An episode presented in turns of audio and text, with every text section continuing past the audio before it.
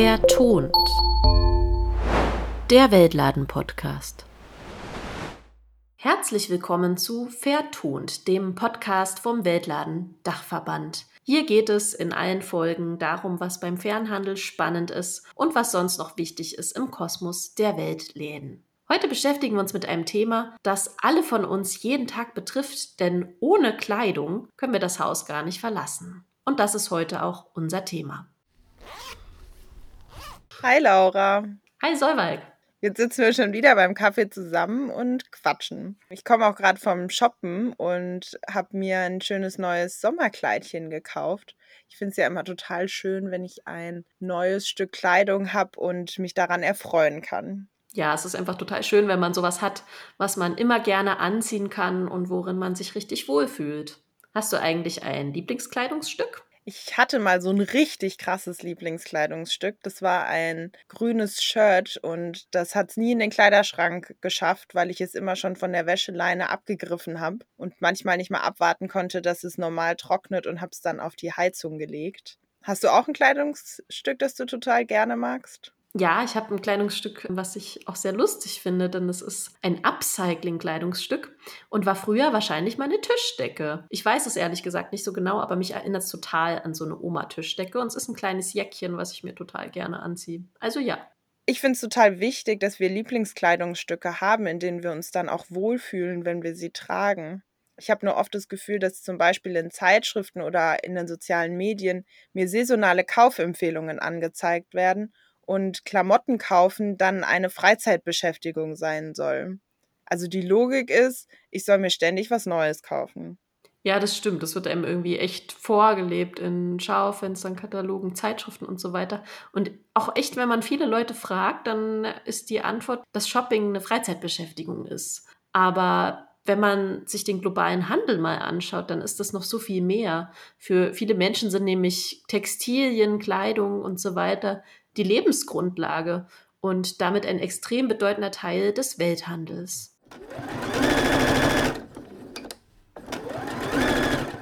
Ja, Solveig, ich will dir gerne noch ein bisschen mehr dazu erzählen und habe mal ein paar Zahlen und Fakten zur Kleidung rausgesucht. Es gibt da zum Beispiel eine repräsentative Umfrage von Greenpeace zum Kaufverhalten bei Kleidung. Und diese Umfrage hat ergeben, dass wir in Deutschland durchschnittlich 60 neue Kleidungsstücke pro Jahr kaufen. Das sind umgerechnet zwischen 12 und 15 Kilogramm neue Kleidung. Der weltweite Durchschnitt liegt dabei gerade bei 8 Kilogramm, da liegen wir also echt drüber. Und wenn es dann gut läuft, tragen wir die Kleidung oft und gerne und lange, aber meistens ist das nicht der Fall. Die gleiche Umfrage hat nämlich ergeben, dass wir die Teile durchschnittlich nur viermal tragen, bevor wir sie als Altkleidung aussortieren. Und was ich dann besonders erschreckend fand, ist, dass diese Umfrage auch ergeben hat, dass wir rund 20 Prozent unserer Kleidung überhaupt nicht tragen, bevor wir sie dann aussortieren. Das heißt, wir geben super viel Geld für Kleidung aus, die wir dann überhaupt nicht tragen.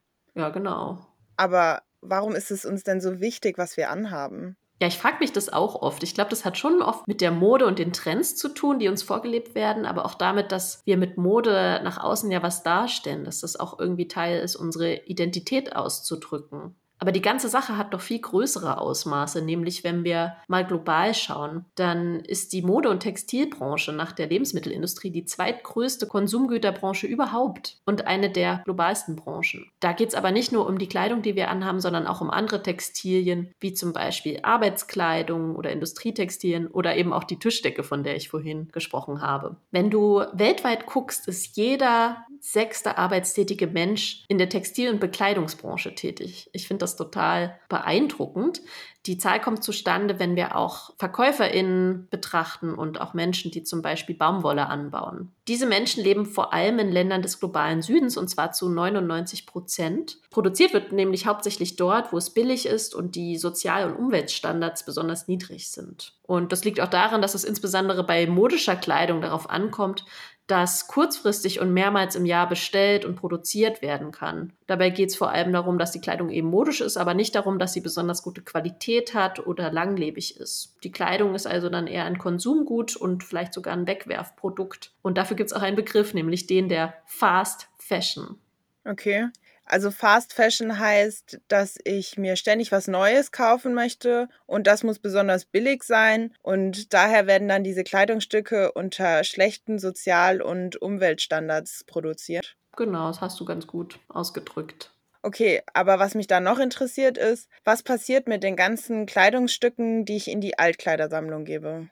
Ja, das ist auch wieder so eine Sache, denn unglaublich viel Klamotten landen in den Altkleidercontainern. Jährlich in Deutschland sind das eine Million Tonnen Textilien. Wenn du das in LKWs packen würdest, dann kämen 62.000 LKW-Ladungen raus. Und wenn du die alle aneinander reihen würdest, dann ergebe das eine Schlange von Flensburg bis Innsbruck, voll von LKWs mit Klamotten drin. Okay, das ist einfach nur krass. Ich bin noch nie mit dem Zug von Flensburg bis Innsbruck gefahren, aber wahrscheinlich würde ich da eine ganze Weile im Zug sitzen. Das kann ich mir also nur schwer vorstellen, wie viele Klamotten das sein könnten. Ja, und was dann damit wiederum passiert, nachdem die Sachen in den Altkleidercontainern gelandet sind, das ist wieder eine ganz eigene Geschichte. Heute wollen wir aber eine andere Geschichte erzählen, nämlich die der Reise, die eine Jeans zurücklegen muss, bis sie bei mir oder bei dir im Kleiderschrank hängt. Und diese Geschichte erzählt unser Geschichtenerzähler Felix. Hallo, ich nehme dich heute mit auf eine Reise. Aber nicht irgendeine Reise, sondern die Reise einer Jeans. Sie beginnt in A Coruña, einer Großstadt im äußersten Nordwesten Spaniens, in der der Konzern Inditex seinen Hauptsitz hat, zu dem auch die Kette Zara gehört. Hier entstehen die Designs nach den neuesten Trends für unsere Jeans. Die größten europäischen Modeunternehmen sind neben Inditex noch Adidas in Deutschland und H&M in Schweden. Obwohl die Unternehmen in Europa sitzen, wird hauptsächlich dort produziert, wo es billig ist und die Sozial- und Umweltstandards niedrig sind. Wo genau, das werden wir auf unserer gemeinsamen Reise auf den Spuren der Jeans entdecken. Dabei erzähle ich dir nicht nur, welche Probleme es bei der Produktion von Kleidung gibt, sondern auch, was der faire Handel anders macht. Natürlich ist die Reise, von der ich dir erzähle, nur ein Beispiel. Die einzelnen Produktionsschritte können jeweils auch in anderen Ländern stattfinden. Für die Baumwolle, die wir für die Jeans benötigen, reisen wir an den Aralsee zwischen Kasachstan und Usbekistan in Zentralasien. Eine große Herausforderung im Baumwollanbau ist der Wasserverbrauch. Die Pflanze braucht ein heißes und trockenes Klima, aber gleichzeitig sehr viel Wasser. In einer Jeans stecken bis zu 7000 Liter davon. Das ist in etwa so viel, wie in 50 Badewannen passt. Durch den Wasserverbrauch im Baumwollanbau ist der Aralsee auf ein Drittel seiner ursprünglichen Größe zusammengeschrumpft. Der faire Handel möchte diese Auswirkungen auf die Umwelt verringern und setzt sich für einen ökologisch nachhaltigen Anbau ein. Im Unterschied zum konventionellen Anbau benötigen die kleineren Ökoplantagen weniger Wasser. Sie kommen oft mit dem Regenwasser aus, weil durch einen wechselnden Anbau verschiedener Pflanzen die Böden mehr organische Stoffe aufnehmen und somit auch mehr Wasser speichern können. Damit aus der Baumwolle Faden werden, reist sie vom Aralsee nun nach Indien. In den Spinnereien wird aus den einzelnen Fasern ein langer Faden gesponnen, das Garn. Diese Arbeit wird größtenteils durch Maschinen erledigt. Für die Menschen bedeutet das eine ziemlich eintönige, aber gleichzeitig auch sehr stressige Beschäftigung. Sie stehen neben der Maschine und müssen unter Zeitdruck dafür sorgen, dass sie immer am Laufen bleibt, indem sie zum Beispiel gerissene Fäden ausbessern. Unfälle aufgrund von Übermüdung, aber auch wegen fehlender Schutzkleidung sind dabei nicht selten. Deshalb ist es wichtig, dass durch den fairen Handel menschenwürdige Arbeitsbedingungen in den Produktionsbetrieben sichergestellt werden. Zum Beispiel in Form von Sicherheitsvorkehrungen, Schutzkleidung, geregelten und begrenzten Arbeitszeiten und dem Verbot von ausbeuterischer Kinderarbeit und Zwangsarbeit. Für das Weben reist das Garn von Indien nach Taiwan. Dort entsteht der Stoff für unsere Jeans. Leider herrschen in den Webereien oft ebenfalls prekäre Arbeitsbedingungen für die Menschen, die dort beschäftigt sind. Es gibt zwar auch größere Fabriken, in denen maschinell gewebt wird, die allermeisten arbeiten jedoch in kleinen und mittleren Betrieben, die mit Handwebstühlen oder aber mit Hilfe einfacher elektrischer Webmaschinen große Stoffmengen produzieren. Der in Taiwan entstandene Stoff reist jetzt nach China zum Bleichen, Färben und Veredeln. Die Stoffe für unsere Jeans werden hier bearbeitet, um sie zum Beispiel knitterfrei oder schmutzabweisend zu machen. Dabei kommen in der Textilindustrie ungefähr 7500 verschiedene Chemikalien und 4000 Farbstoffe zum Einsatz. Zusätzlich gibt es noch spezielle Methoden für Modetrends, wie den Stonewashed Look oder den Used Look von Jeans. Für den Used Look werden Jeans unter Hochdruck mit Sand bestrahlt, meistens ohne ausreichende Sicherheitsvorkehrungen. Der Staub, der dabei in die Lunge kommt, kann die unheilbare Krankheit Silikose auslösen. Obwohl es mittlerweile gesundheitsschonendere Verfahren gibt, wie zum Beispiel das Lasern oder die Behandlung mit Ozon, wird in manchen Ländern immer noch der Used-Look-Effekt mit der Sandstrahltechnik erzielt. Findest du das Zeichen der Global Organic Textile Standard, kurz GOTS, an deiner Jeans, dann wurden ökologische Bedingungen kontrolliert. Es überprüft, dass zum Beispiel kein gentechnisch verändertes Saatgut verwendet wurde, keine gefährlichen Chemikalien zum Einsatz kamen und der Wasserverbrauch kontrolliert wurde. Jedoch sind die Sozialstandards noch ungenügend. Für das Nähen der Jeans reist der bearbeitete Stoff jetzt nach Bangladesch. Hier erhält unsere Jeans nun ihr uns bekanntes Aussehen, natürlich nach den neuesten Designs und Trends. Die Arbeitsbedingungen in den meisten Nähereien sind sehr problematisch. In den sogenannten Sweatshops sind vor allem junge Frauen beschäftigt. Die Arbeitsrechte und Sicherheitsvorkehrungen werden dort oft nicht eingehalten und die Löhne sind so niedrig, dass sie kaum zum Leben reichen. Ich habe hier auch ein Beispiel für dich. Wenn wir eine Jeans für 100 Euro im Geschäft kaufen, dann erhält der oder die Näherin davon nur einen Euro. Weitere Probleme sind zu lange Arbeitszeiten, mangelnde Sicherheit und dass die ArbeiterInnen sich nicht zusammenschließen dürfen, zum Beispiel in Form einer Gewerkschaft oder eines Betriebsrates. Der Ort, an dem unsere Jeans ihre letzte Zutat erhält, das kann auch nur das Annähen eines Knopfes oder des Waschlabels sein, steht am Ende auf dem Etikett. Wenn auf dem Schild deiner Jeans also Made in Bangladesch steht, bedeutet dies, dass der letzte Schritt der Produktion in Bangladesch erfolgt ist. Im fairen Handel ist das anders. Häufig werden fair gehandelte Textilien komplett im Ursprungsland hergestellt. Auf diese Weise verbleibt dort auch ein größerer Teil der sogenannten Wertschöpfung. Zu den Prinzipien des fairen Handels gehört, dass die Menschen, die unsere Kleidung produzieren, unter menschenwürdigen Bedingungen arbeiten und einen Lohn erhalten, der zum Leben reicht. Außerdem unterstützt der faire Handel Arbeiterinnen und Produzierende dabei, sich und ihre Mitarbeitenden fortzubilden und ihre Produkte weiterzuentwickeln. Nachdem unsere Jeans fertiggestellt wurde, reist sie nach Europa und wird dort verkauft. Obwohl die Produktion von Textilien größtenteils in Ländern des globalen Südens stattfindet, werden die Endprodukte vor allem in Europa verkauft. Bis die Jeans bei dir angekommen ist, hat sie also mindestens fünf Länder bereist. Mir kommt das nicht sehr sinnvoll vor. Was denkst du?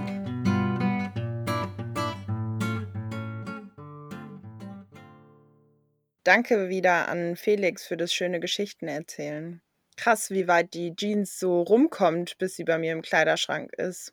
Wäre schon gut, wenn ich sie dann auch ein bisschen tragen würde und sie nicht gleich wieder in die Altkleidersammlung gebe. Aber ich habe auch schon gehört, dass die Menschen, die Kleidung herstellen, nicht immer unter den besten Lebens- und Arbeitsbedingungen arbeiten müssen. Ja, das habe ich auch schon gehört. Die Bedingungen sind zum Teil sogar lebensgefährlich. Vielleicht kennst du die Fabrik Rana Plaza, die ist berühmt geworden, weil sie vor ein paar Jahren eingestürzt ist. Das ist in Bangladesch passiert. Damals wurden ArbeiterInnen, vor allem Textilarbeiterinnen, dazu gedrängt, trotz gefährlicher Risse in dem Gebäude zu arbeiten. Das ist dann eingestürzt und mehr als 1100 Menschen sind gestorben. Leider kenne ich die Geschichte auch. Das ist ziemlich traurig. Felix hat ja auch erzählt, dass bei der Herstellung von Textilien viele Chemikalien zum Einsatz kommen, die für die Menschen und die Umwelt gefährlich sein können. Insgesamt ist mir beim Kaufen immer nicht ganz klar, ob die Unternehmen auf solche Dinge überhaupt achten. Transparenz scheint da ja irgendwie Fehlanzeige zu sein. Ja, das stimmt. Es ist oft nicht ganz klar, ob sie darauf achten, weil die Unternehmen noch gar nicht dafür gerade stehen müssen, was bei der Herstellung von einem Kleidungsstück in Sachen Menschenrechten und Umweltstandards überhaupt läuft oder auch schief läuft. Gerade sprechen viele Menschen deshalb auch darüber, weshalb es sinnvoll ist, dass Firmen bei der ganzen Lieferkette auf solche Standards achten. Wenn du da mehr darüber erfahren willst, kannst du mal bei lieferkettengesetz.de nachlesen. Es gibt zum Glück auch Organisationen, die in Sachen Menschenrechte, Lebens- und Arbeitsbedingungen ganz genau hinschauen. Es ist schön, dass wir mit einer davon sogar sprechen konnten, und zwar mit Anne von Femnet, die für die Rechte von Frauen in der globalen Bekleidungsindustrie kämpfen.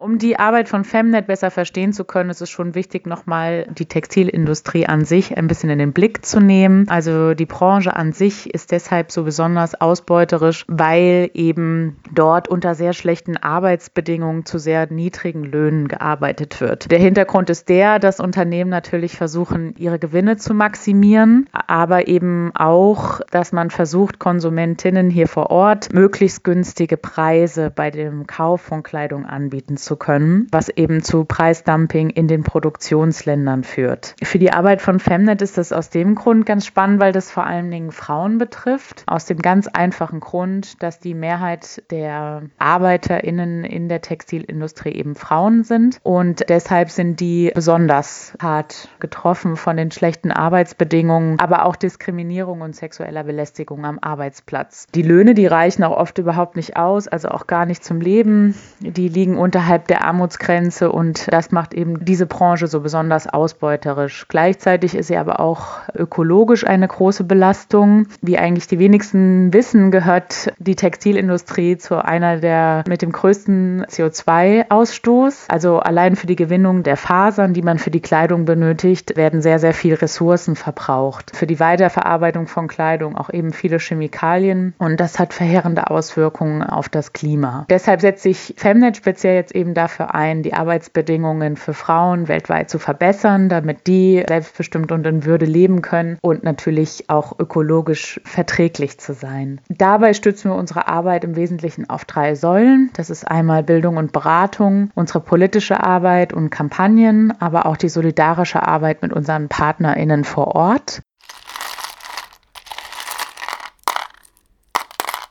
Ich will jetzt auch wirklich mehr darauf achten, dass ich Kleidung so kaufe und nutze, dass die Arbeits- und Lebensbedingungen und die Umweltstandards eingehalten werden.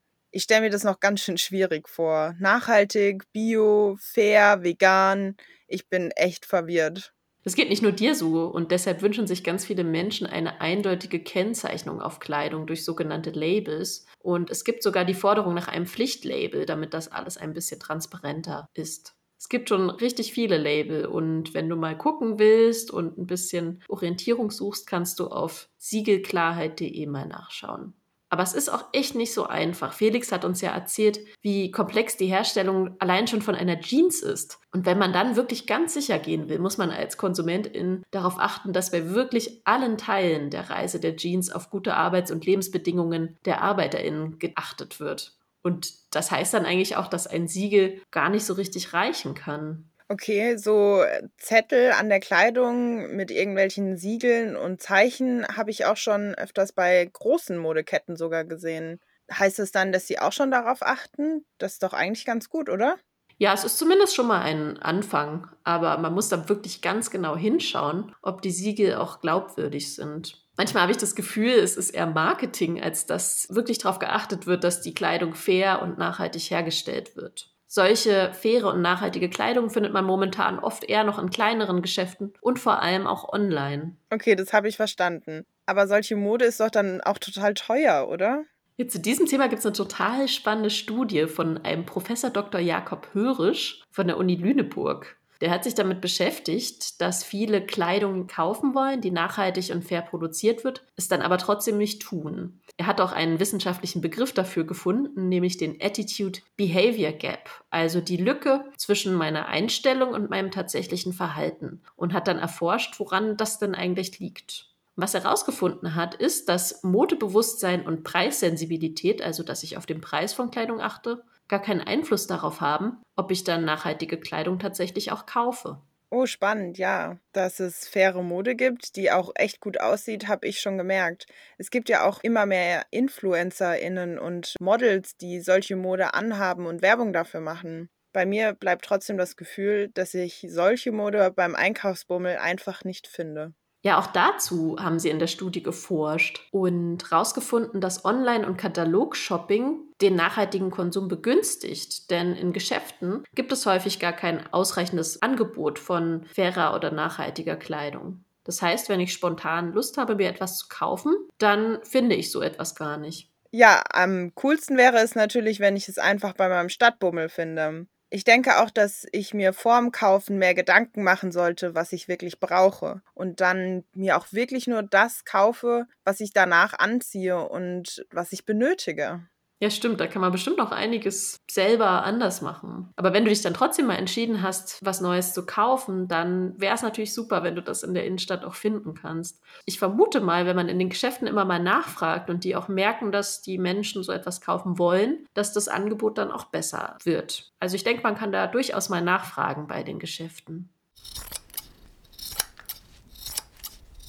Ja, Solveig, dann lass uns doch mal konkret drüber sprechen, was wir da eigentlich noch besser machen können, wenn es um Kleidung geht. Also zum Beispiel habe ich mir jetzt gemerkt, dass man sich noch besser informieren kann, was diese ganzen Labels eigentlich bedeuten, die Kleidung kennzeichnen und welche da wirklich aussagekräftig sind darüber, wie die Handels- und Arbeitsbedingungen der Menschen sind, die hinter der Kleidung stecken. Genau. Und dann einfach auch ein bisschen bewusster und weniger einkaufen. Also vielleicht mal etwas teureres, was aber gute Qualität hat und fair produziert wurde und das ich dann lange und gerne tragen möchte.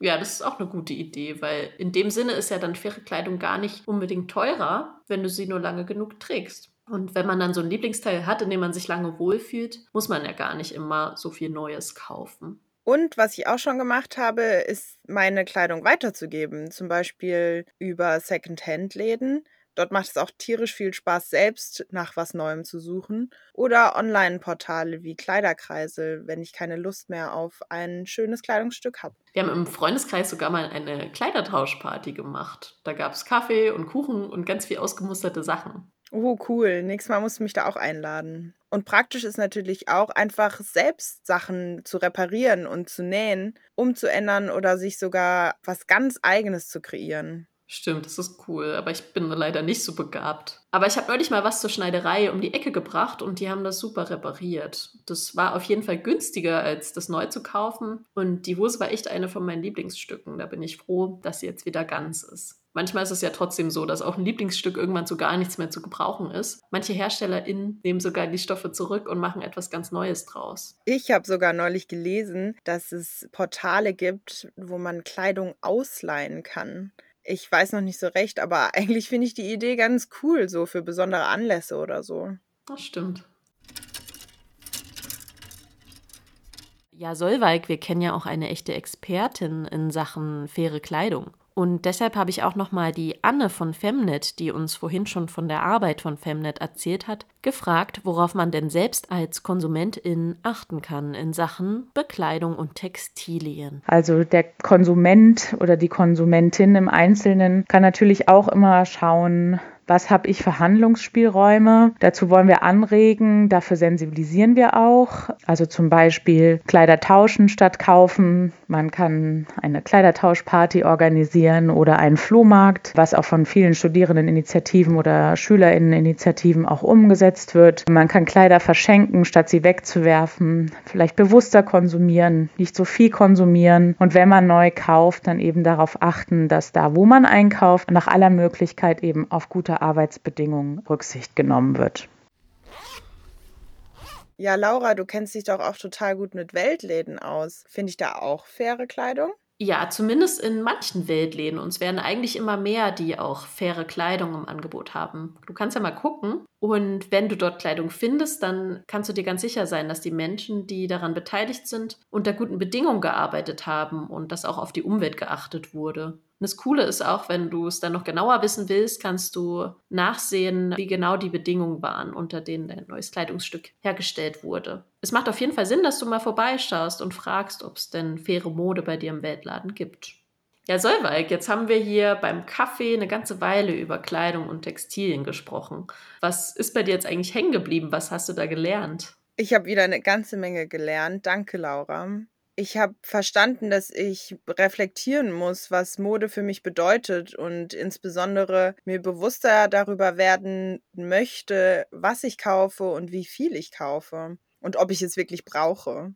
Außerdem habe ich gelernt, auf welche Siegel und welche Prozesse ich achten muss, damit meine Kleidung auch wirklich unter menschenwürdigen Bedingungen produziert wurde und auch die Umweltstandards beachtet wurden. Außerdem habe ich Ideen, was ich mit meiner getragenen Kleidung machen kann. Und ich werde auf jeden Fall mal im Weltladen um die Ecke schauen, ob es dort faire Kleidung gibt.